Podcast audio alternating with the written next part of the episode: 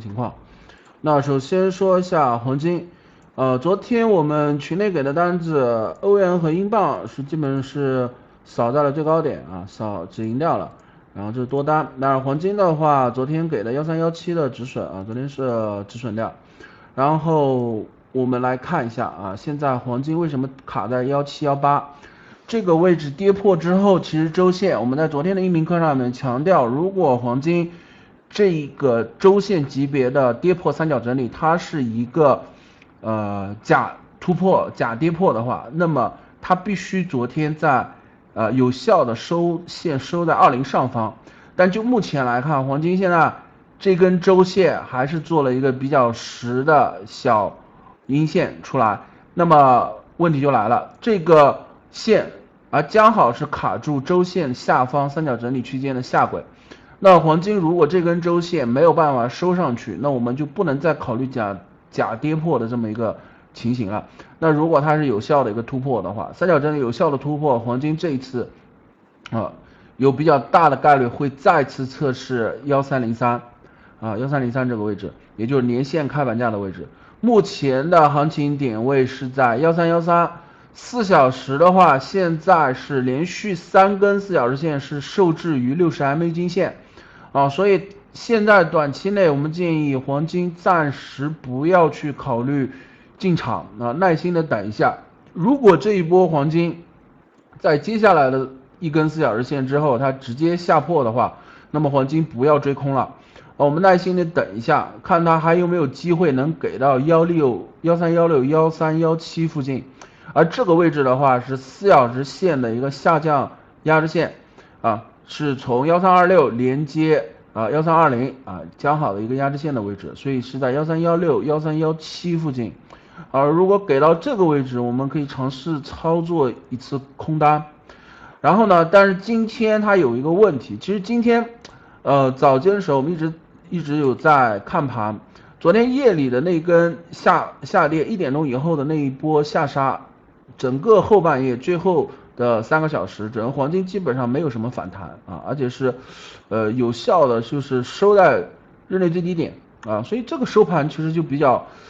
比较尴尬了啊。这样子的收盘的话，目前其实黄金开盘它基本上都是维持昨天的那个两点钟的那个小高点幺三幺四到幺三幺三的一美金之间横盘震荡，这要看它横盘的一个时间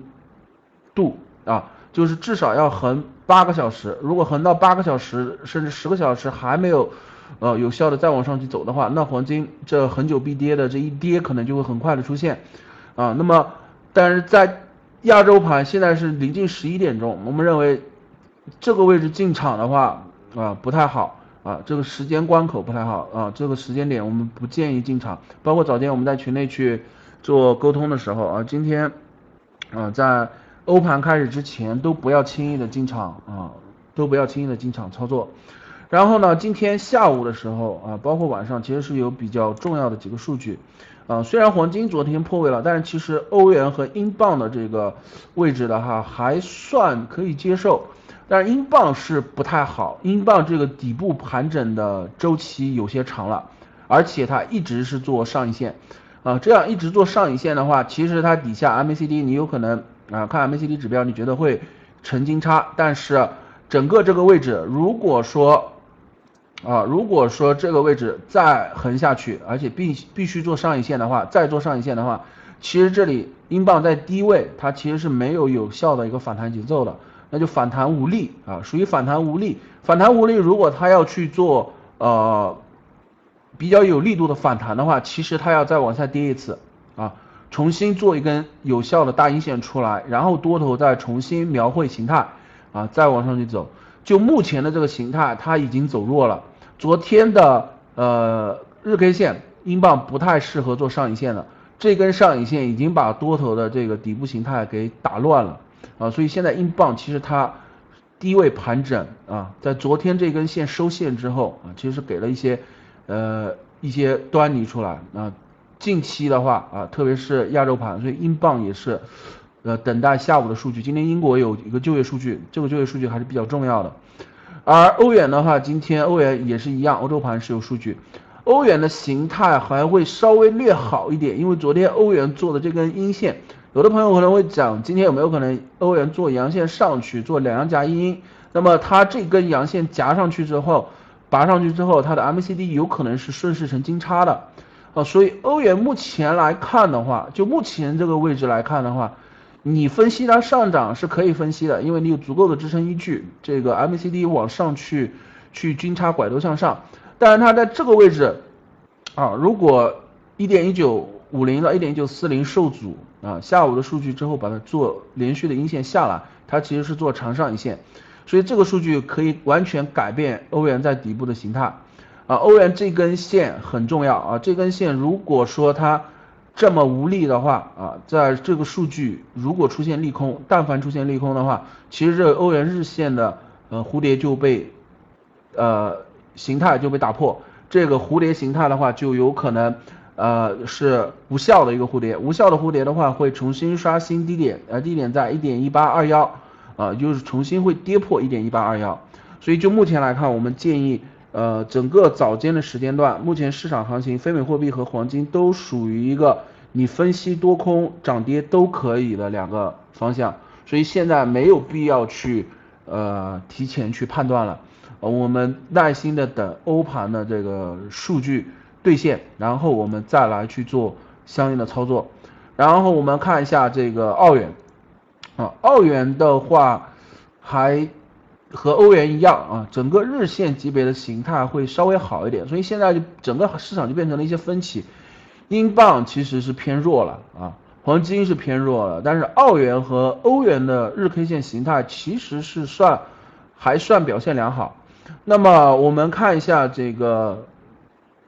呃，美日，呃，美日这个品种的话，目前你可以看到，周线级别它已经连续做了一二三四五六七八，今天是第八根周线翻阳线了，所以每日走到现在这种八连阳的状态，它如果再走的话，这个多头它必须要出一根放量的阳线。啊，这样子八连阳出来，其实确实对市场的干扰性比较强了。每日这个八连阳，特别是周线级别的八连阳，啊，而没有出现有效的呃放量的阳线啊，所以现在每日这个品种在市场中的干扰项，对我来说的干扰项是比较大的，因为它这个八连阳啊，我不知道这根周线它是否会放量上去。如果这这根周线放量上去的话，美元指数有可能会被它带上去，啊，那非美货币和黄金可能又重新走入回调。但是如果每日这根第八根周线它没有办法做阳线，现在的阳线只是短短期的一个阳线，之后这周要翻阴线的话，那么就目前来看，我还没有看到它有这个趋势，啊，所以现在每日是一个比较强的干扰项，因为之前我们翻看整个今年，其实周线级别的。一个连续的阳线基本上就是在六根到七根，啊，很少有出现八连阳的周线啊，八连阳的周线，所以这个八连阳的周线的干扰，你可以解读为每日暂时保持比较强势，但是这个强势的话，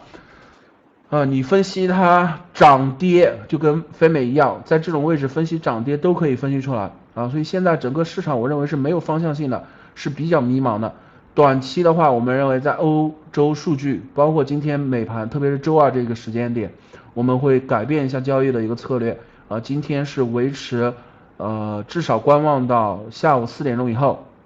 啊，四点钟之前尽量不要进场，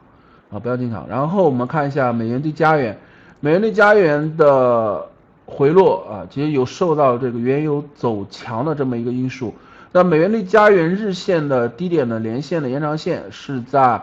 呃，从一点二二四六啊，连一点二五二三，这一波延长线的支撑位是在一点二六五零附近，而目前美加这个品种啊，美加这个品种周线级别在上一周没有有效的冲一点三零整数关口上方，其实它这口多头的气还没有宣泄完，所以反观美加可能方向。会相对于刚才这些品种来说会明确一点，我会比较